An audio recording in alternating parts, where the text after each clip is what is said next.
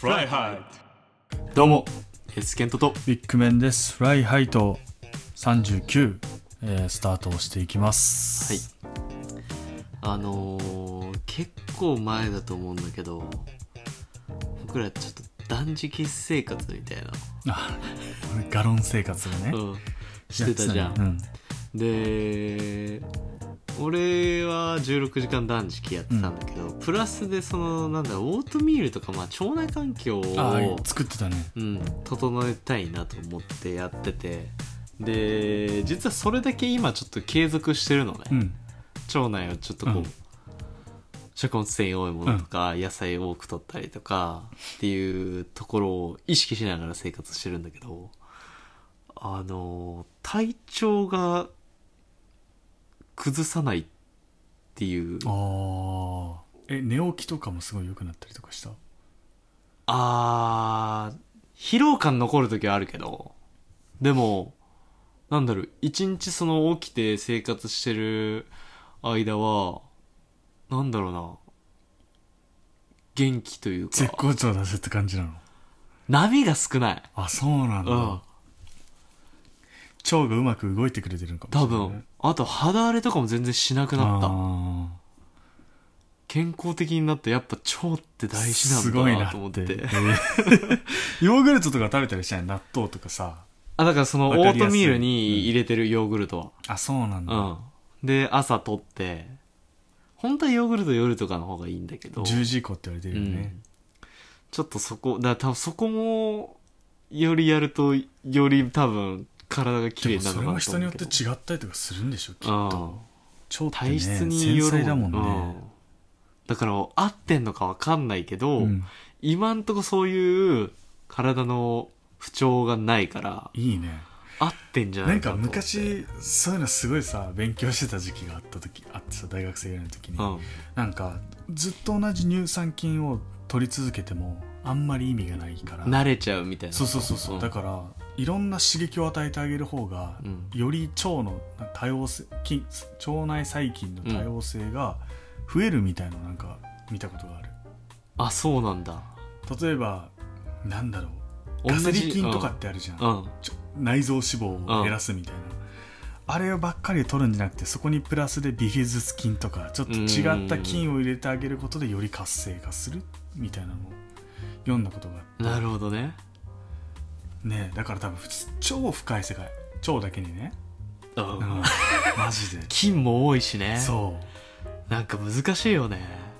だし、届きにくいところでもあるからさ、胃で消化されちゃって腸まで届いてません、うん。実はとかもあるから、難しいところではあるけど、で、やっぱ今の時代、まあ、ワクチンも日本結構進んではいるけれども、それだけで多分満足しちゃうと、どこかでかかる危険性もあるんじゃないかなって思っちゃうまあ。コロナだけじゃないしね、うん。これからうねインフルエンザとかも入ってきてるかインフルエンザあしね。ら、やっぱりその自分の免疫力をちょっとでも高めていきたいなっていうのがあるんで続けてるんですけど、なんかいい食材とかあればね、確かに。紹介してほしいなと、はい。おすすめあれば紹介してほしいなと思うし、こんなことしてますよとか、野菜も取りにくいじゃん。確かになかなか。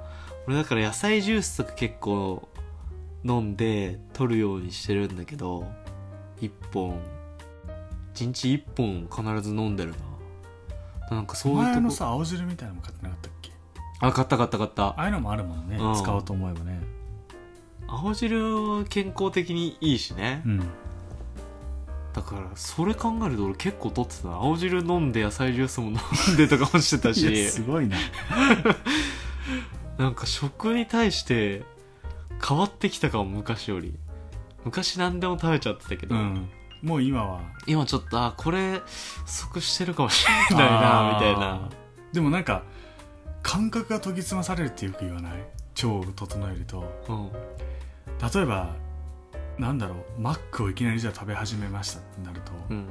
明らかに体調に変化が起きるとかってなんかよく聞いたことああなんかね若干、るうん。受け付けてないなって感じたまにする。そうなんだ。なんか食べたいと思って食べたりするんだけどなんか違うなみたいな、うん。体の反応的にあこれ欲してたんじゃないあなー。みたいな。そうなんだ。なんとなく。なんかそれを最近が受け付けないみたいなそういう言葉もやっぱあるらしいね。ああその食べ物とか。なんか難しいけど。なんだろうなこう100%さ実感しづらい部分あるじゃん。目に見えて分かんない部分もあるしじゃあそれが食べ物によって起こされたのか、例えばじゃあき気温とか、うん。かんない。気圧によって体調変わる人もいるしさ、うん。じゃあ前日ちゃんと寝れたのかとか含めて、うんうんうん。いろんな要素があるわけだからさ、う一概にじゃあ食事だけで変わったんですかって言えないところと結果がすぐについてこないっていうのがそうだね。難しいよね。うん。全部そうだよねでも。結果すぐついてこない。でもすぐ求めちゃうけどさ、うんなんだろうでも難しいな。だ体のケア結構してるかも俺そうすると。そうだね。ストレッチとかも毎回してるし。あそうなんだ。うん。いいね。難しいところであるけどまあこれからのシーズンねインフルエンザっていうのが来ちゃうんで。インフルエンザ一回もなったことないんだよね。嘘。うん。俺結構なってるわ。だからワクチンもまだ打ったことなくて。あマジで？そう。じゃあ免疫力高いんじゃね？もともとがわかんない。でも高校時代とか大学時代3ヶ月に1回絶対体調崩したけどうん。社会人になってから1回も体調崩してなくてさ4年間。え不思議なんだよね。もう何にも変えてないのにさ。え珍しくない？わかんない。なんか昔ちょっと話長くなっちゃうけど、うん。アレルギー検査をやったことがあるのね、血液で。うん。遅延型でさ食べた後にアレルギー反応が実はありますみたいなのが調べられる60何品目みたいなうん。調べるんだけどまず一つマグロが反応出たわけよ。あそうなのアレルギー。うん。だから医者からは極力控えてくださいってマグロ大好きなのにさ。受けなきゃよかったなってその時思ったんだけど、うん。プラス埃にすごい弱いんだって。あーじゃあ埃だったんかな。そう。今までさなんだろう掃除すごい好きだからうん。まめにやってた方なんだけど、うん。ベッド下の埃とかちゃんと取れてるかって言われたらあんまなんだろうそんな一生懸命やってなかったからさ、うん。床フローリングとかちゃんとやってたけど、隅々までやってるかって言われたらそうじゃなかなくて、うん。でもその埃が弱いからちゃんとこまめに家掃除してくださいねって医者に言われて、うん。それやるようになってからがなんだろう社会人2年目とかそれぐらいの時期だったから、うんそっから何にも体調崩さなかったから埃にやられてた疑惑が実はあるわけよ。どんだけ汚い生活して。たみたいになっちゃうけどさ、多分そのちょっとしたものにも実は弱いのかもしれない。だからなんか新しい環境が苦手とかっていうのはそういうのはあるのかもしれない。環境の変化が分かったよ、ね、弱い弱いじゃん。そう、あのー。高校の時もそうだったじゃん、うん。だから合宿も大っ嫌いなの。あー合宿。そう人ん家に泊まるのも苦手だし。さあ。そう。そういうのがあんだよね。もっと雑に行きたかった。どこでも寝れますよとかさ。あるよね。そう。ですぐ寝ちゃうそう人とかさ。そうそうどこでも寝れるやつっているじゃん、うん。そういう人生歩みたかった。確かに。そうあでもそう考えると全然あれだね。体調崩してない、ね、そうなんだよ。マジで。おかしいんだよね。食べ物変えたわけじゃないよ何にも、うん。おかしいんだよだからだからそれそれも考えるとよくわかんない。でもそれが本当に誇りだってのかわかんない。分かんない。かんないよな。わかんない。けど深い世界。でもだから多分一生考えるんだろうなと思うけど。でもそれでちょっとずつさ自分理解できてくるじゃん。あ、うん。俺これ違うんかもしんないなとかさ。そうそう。でもななんだろうな。そこにさあんまりこだ繊細になりすぎたくないって思う。あるある。いや俺ちょっとこれ無理だからそうそうみたいになりすぎてもさ誇りあるからちょっとこの人の1位はいけないわとかなったら嫌だなと思っちゃうから、うん。そう難しい、ね、掘りすぎるとダメだけど。でも自分を知るっていうのはねすごい大事、うんすごい大事。だから今若干その自分の体がどんな感じかっていうのを楽しいんでしょ？そう楽しい。いいね。っていうちょっと話だったんですけどまあ39やっていきましょう、はい3939手軽な幸せ。コンビニーツ。コンビニのおすすめスイーツを紹介するコーナーコンビニーツです。今日はですね、えーセブンイレブンの、えーセブンカフェのスムージーをお届けしたいなと思います。これさ飲みたいのに飲んでないんだけど俺。今ね千代田区と港区を含む一部エリアと東京都中央区と千葉県の船橋市うん。の一部エリアのみ販売中ただだからだよな。セブンイレブンの公式発表によると、うん。まあ、健康ニーズが強い都心型店舗を中心に1000店舗をこれから導入する計画をしていると。いやー家の近くに来てほしいな。そう。これじゃあ何なのかっていうと、うん。セブンイレブン今までコーヒーあったじゃん、うん。そのマシーンの横に、うん。今度スムージーが作れるはいはいはい。新しいマシンが導入されて、あのアイスコーヒー買う時のあの氷を買うみたいな形で、うんなんだろうスムージーの冷凍されたほうれん草とか、あとはフルーツとかが入ってるものをカップを買って、うん。でねこれがそのマシンなんだけど、はい。このマシンこのカップにバーコードがついててそのバーコードをこのマシンのとこにかざすと蓋が開くようになるのね。ああこの機械の。そうそうそうそう。はいはいはいはいはいはい。で蓋を外します今これイエスケントに動画を見せてます。でカップを入れます。OK ボタンを押してでさらにスタートします。っていう風になると、うん。このマシンがどんどん奥の方に行ってうん。自動的になんか変なのが降りてきて、うん。かき混ぜてくれる。のスムージーみたいな。これさなんかいろいろあるじゃん。うん。ばんなんだっけ？味？味。味ね今ね7種類あんだって。7あもある。7じゃないね7は持った5種類かな。そう。一つがストロベリーバナナソイ。うんうんソイなんだよね。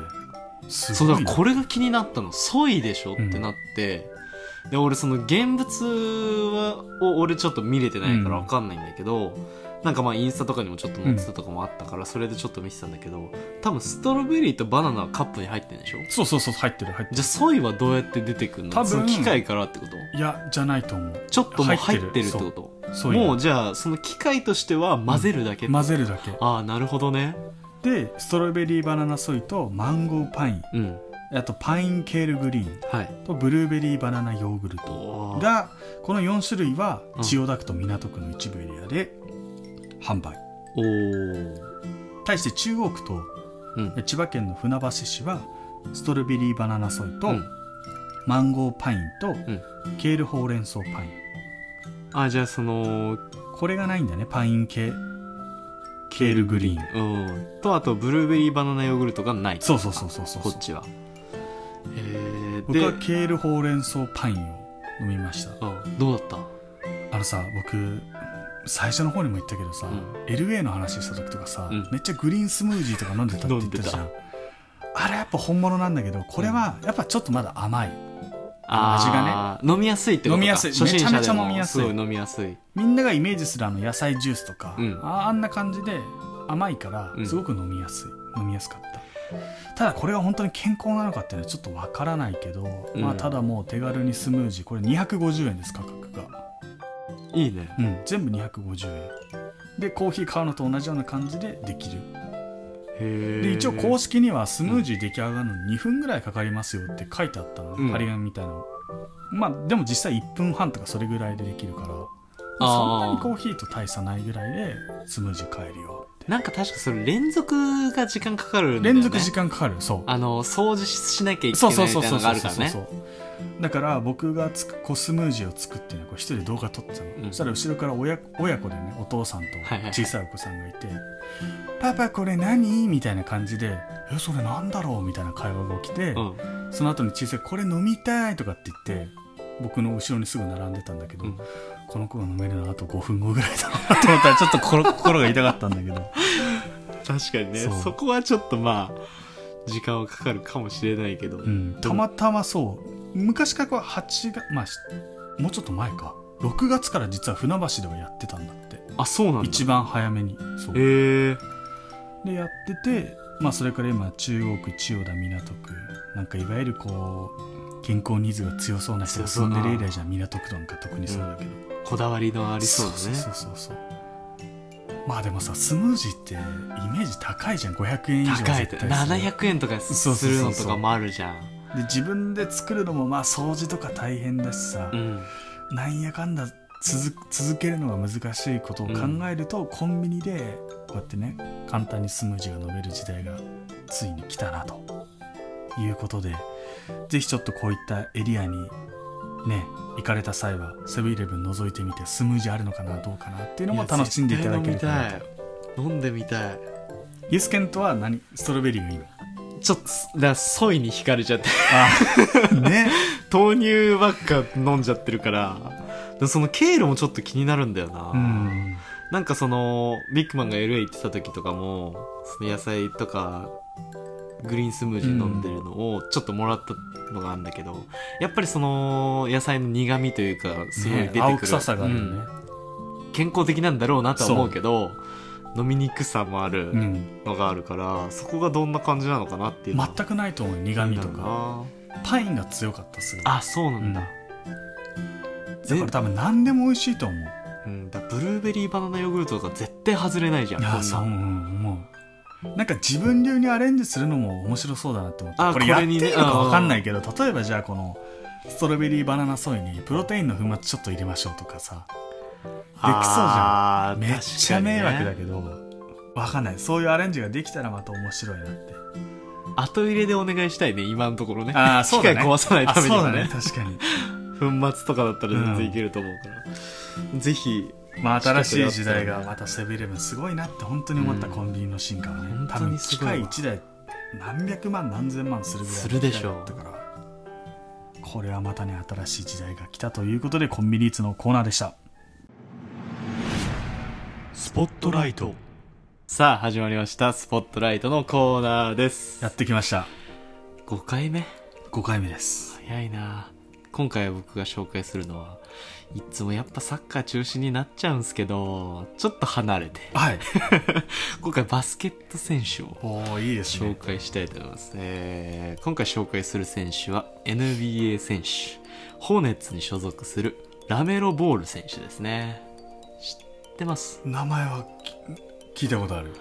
えー彼今2年目今年2年目でえー、ほんとつい先日 NBA も開幕しましてえー、鬼注目している選手なんですけど今二十歳の選手。で2020年21シーズンに NBA の最優秀新人賞に輝いて、えー51試合。でさそのうちの31試合に先発に出場して1試合平均22.6分で、えー15.7得点。6.1アシスト、えー5.9リバウンド1.59スチールを記録してでシーズン途中で手首骨折してるんですよ。へえで21試合欠場したにもかかわらず、えーホーネッツで史上2番目に多いアシスト数とスリーポイントショット数を記録していてこれが、えーまあ、シーズン平均で15.0得点6.0アシスト5.0リバウンド1.5スチール以上を記録以上を記録したルーキーは史上7人目のそうなんだ。快挙ということで。大活躍な。大活躍なんですよ。でこの選手まあ NBA 入って19歳と140日で22得点12リバウンド11アシストを記録して NBA 史上最年少でトリプルダブルを達成という。えー、すごいな。すごい選手なんですよ。でまあ高校時代とかになっちゃうんですけど、えー兄弟いまして。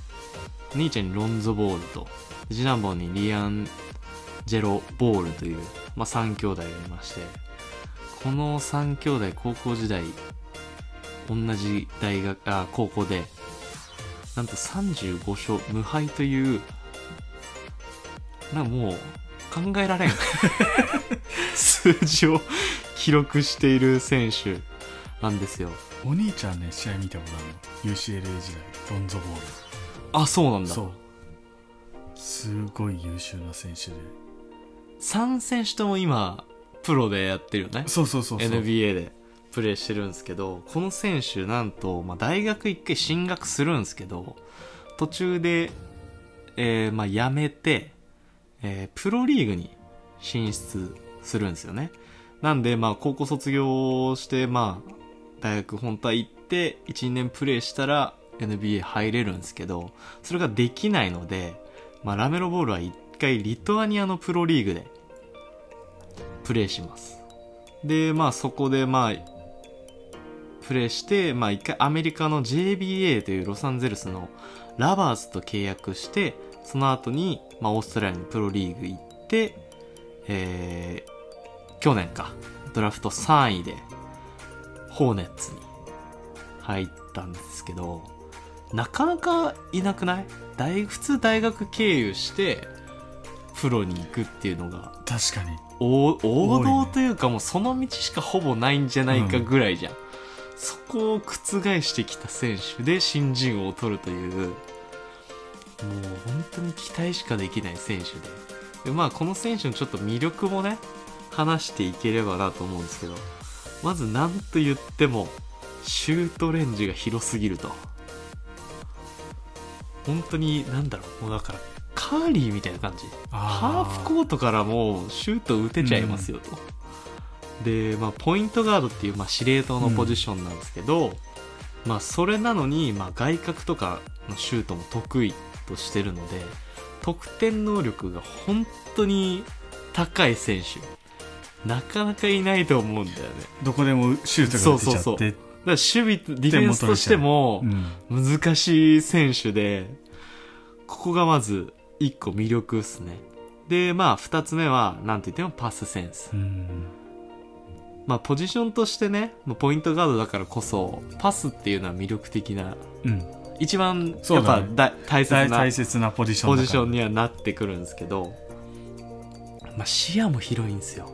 なんでその試合中に誰がノーマークになってるかとかそういうのを見極めて的確なパスを通すことができるのと、まあハンドリング能力も高いんでゴール下であドライブして、まあ、ゴール下まで切り込んでって相手ディフェンスちょっと引きつけてもうポンってパスみたいな 感じもできちゃうという。なるほどな。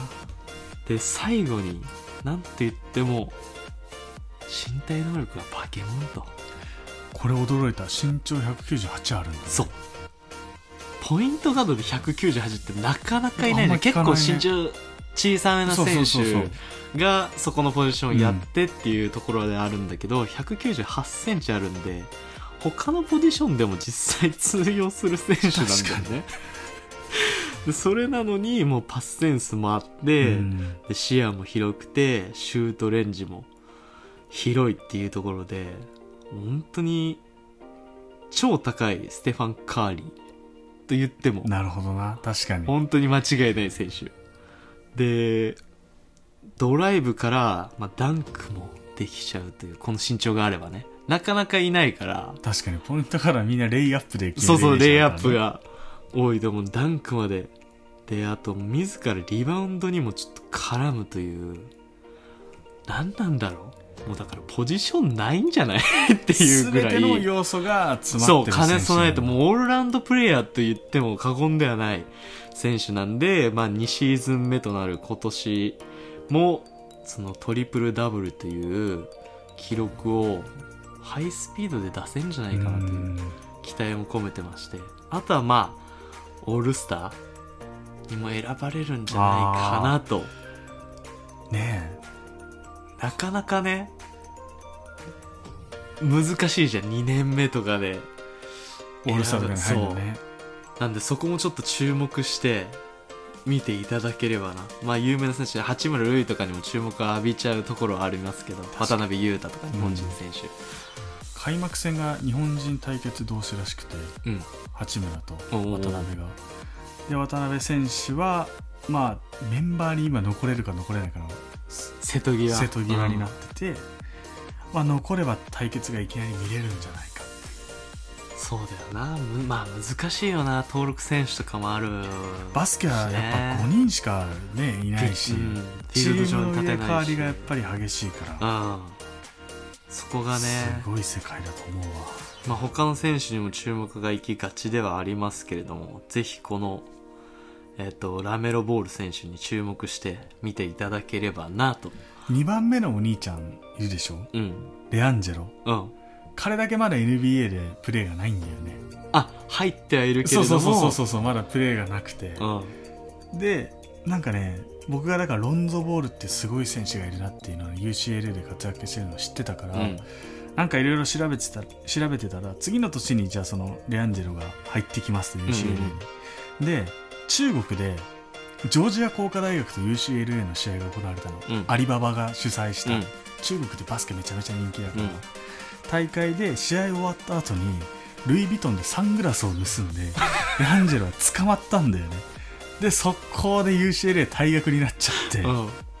そう。多分その影響で彼も UCLA にし進学あのでプレーすることを選ばなかったんじゃないのかなああなるほどね。お兄ちゃんの影響とかもあってね。ラメロボールはあんまり知らなかったけどそのうん。お兄ちゃん2人はななんかこういろんなニュースを聞いたことがあるなっていやー本当にだからこの3兄弟がいう、うん、全員活躍ししちゃったら、意味が分かんない。なかなかいないじゃん、面白いねでうもん、サッカー界だと日本人だとまあ高木三兄弟とかいますけどなかなかね。しかもトップ中のトップだからねそうそうそう。NBA で。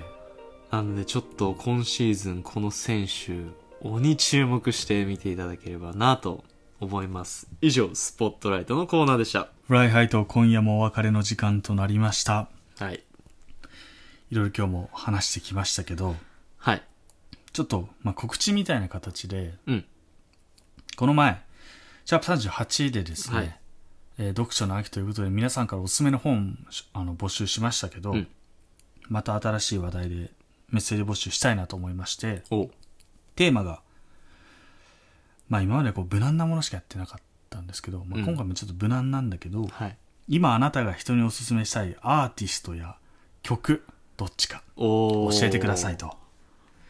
まあ、残念ながらこのポッドキャスト内で、そのね、そうなんだ曲をね、流すことはできないんですけども、そうなんだよねそう。